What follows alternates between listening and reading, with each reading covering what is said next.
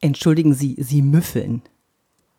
Willkommen zu meinem Podcast Wirke wie du willst. Ich bin Yvonne de Barg, Schauspielerin und Trainerin für Körpersprache. Und heute geht es um den Körpergeruch, Mundgeruch oder Schweißgeruch. Wie spreche ich's an? Vielen Dank übrigens an dieser Stelle an die Person, dessen Namen ich jetzt nicht nennen möchte, die mir aufgrund meines Podcasts eine E-Mail an office.yvonnebark.de geschrieben hat mit diesem Thema. Super spannend, aber auch super schwierig. Eine Umfrage der GfK Marktforschung ergab, dass über die Hälfte der Befragten jemanden nicht darauf ansprechen würden, wenn er nach Schweiß müffelt oder Mundgeruch hat. Zwei Drittel davon würden aber gerne darauf angesprochen werden und sie gaben auch an, nicht beleidigt zu sein, wenn es ihnen jemand sagt. Das ist doch schon mal gut zu wissen. Also wie spreche ich jemanden auf Körpergeruch an? Was nicht funktioniert, sind nonverbale Gesten, wie zum Beispiel Abstand halten oder das Fenster öffnen. Diese nonverbalen Gesten werden selten damit in Verbindung gebracht, dass man selber, also derjenige, der stinkt, die Ursache dafür sein könnte. Im Gegenteil, die Personen nehmen das eher persönlich, wenn plötzlich jemand auf Abstand geht. Die denken dann, wow, was ist denn los? Wieso setzt er sich nicht zu mir in der Kantine? Hm, es gibt nur eine Möglichkeit. Sprecht es an. Was ist jetzt dabei zu beachten? Erstens, nur wenn ihr ein ganz besonderes Vertrauensverhältnis zu eurem Chef habt, dürft ihr ihn darauf ansprechen. Ansonsten Chef auf Mundgeruch oder Körpergeruch ansprechen ist ein No-Go. Zweitens, es spricht immer nur jemand mit dem Betroffenen, der ein ganz besonderes Vertrauensverhältnis zu dem Betroffenen hat und vor allem unter vier Augen. Drittens, frühzeitig ansprechen. Mir ist es schon passiert, wenn ich jemanden darauf angesprochen habe, war die erste Frage, oh Gott, wie lange habe ich das schon? Ungünstig wäre es dann sagen zu müssen, naja, so zwei bis drei Wochen. Viertens, frage die Person in einer entspannten Atmosphäre, äh, sag mal, würdest du mir sagen, wenn bei mir was nicht in Ordnung wäre, jetzt zum Beispiel Spinat zwischen den Zähnen oder, oder Fussel in den Haaren oder so? Die meisten antworten dann, ja, natürlich würde ich dir das sagen. Dann könnt ihr dazu übergehen zu fragen, würdest du es denn auch wissen wollen, wenn es irgendwas gibt? Wenn dann die Antwort kommt, aber natürlich, das musst du mir sofort sagen. Das ist dann der Opener und ihr könnt der Person das ganz entspannt und in Ruhe sagen.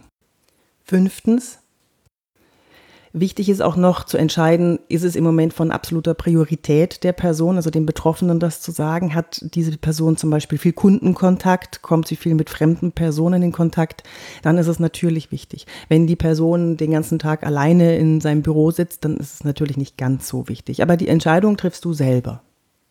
Sechstens, Günstig ist es natürlich, jemanden darauf anzusprechen, bei dem man davon ausgehen kann, dass eine Veränderung möglich ist.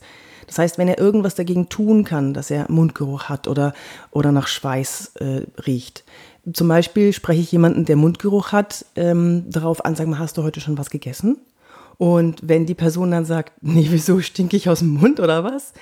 Äh, dann sage ich einfach, ähm, ja, ein bisschen. Und biete ihm einen Kaugummi an. Das kann funktionieren, muss aber nicht funktionieren. Ich habe schon mit mehreren Schauspielern gedreht, mit denen ich sehr eng vor der Kamera agieren musste. Das heißt, wir haben Nase an Nase gespielt. Das ist manchmal für die Einstellung in der Kamera so notwendig. Und wenn die dann Mundgeruch hatten, dann spreche ich die auch drauf an. Sag mal, äh, möchtest du einen Keks oder irgend sowas? Viele Schauspieler, die essen nichts, damit sie konzentriert sind, damit ihr Gehirn auf Vollgas läuft und äh, nicht das Gehirn in den Bauch rutscht, weil es gerade verdauen muss. Das ist natürlich ein Problem. So war es also, dass ich mit einem Schauspieler spielen musste, der Mundgeruch hatte.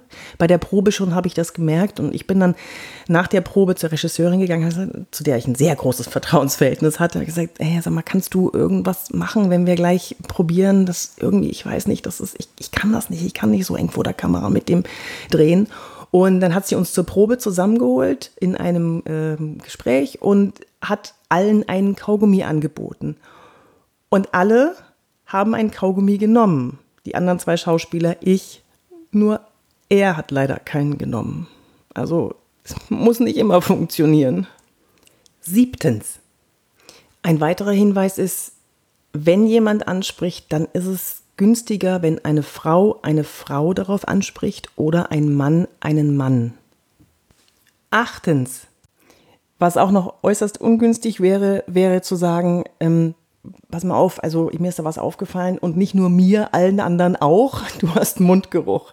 Nein, nein, bleib in der Ich-Form und bleib bei dir, sag, äh, mir ist was aufgefallen, du hast Mundgeruch. Wenn der andere jetzt auf Abwehr schaltet, wenn er sagt, nein, das hat mir noch niemand gesagt, das kann überhaupt nicht sein, das, das äh, bildest du dir ein, dann sag ihm ruhig, dass du ihn nicht angreifen willst, äh, dass du ihm nur Unannehmlichkeiten ersparen möchtest, ähm, falls die anderen das auch, auch riechen und ähm, dass es dir selber ganz schön schwer gefallen ist, äh, ihn darauf anzusprechen. Denn das kann jeder nachvollziehen. Sollte sich jetzt gar nichts ändern und der Betroffene schaltet auf stur, könntest du jemand anders bitten, ihn vielleicht auch nochmal darauf anzusprechen. Nach dem zweiten Mal darauf ansprechen, wird er möglicherweise verstehen, dass äh, du nicht der Einzige bist, dem das aufgefallen ist. Das ist echt hart, ich weiß, aber es geht halt nicht anders.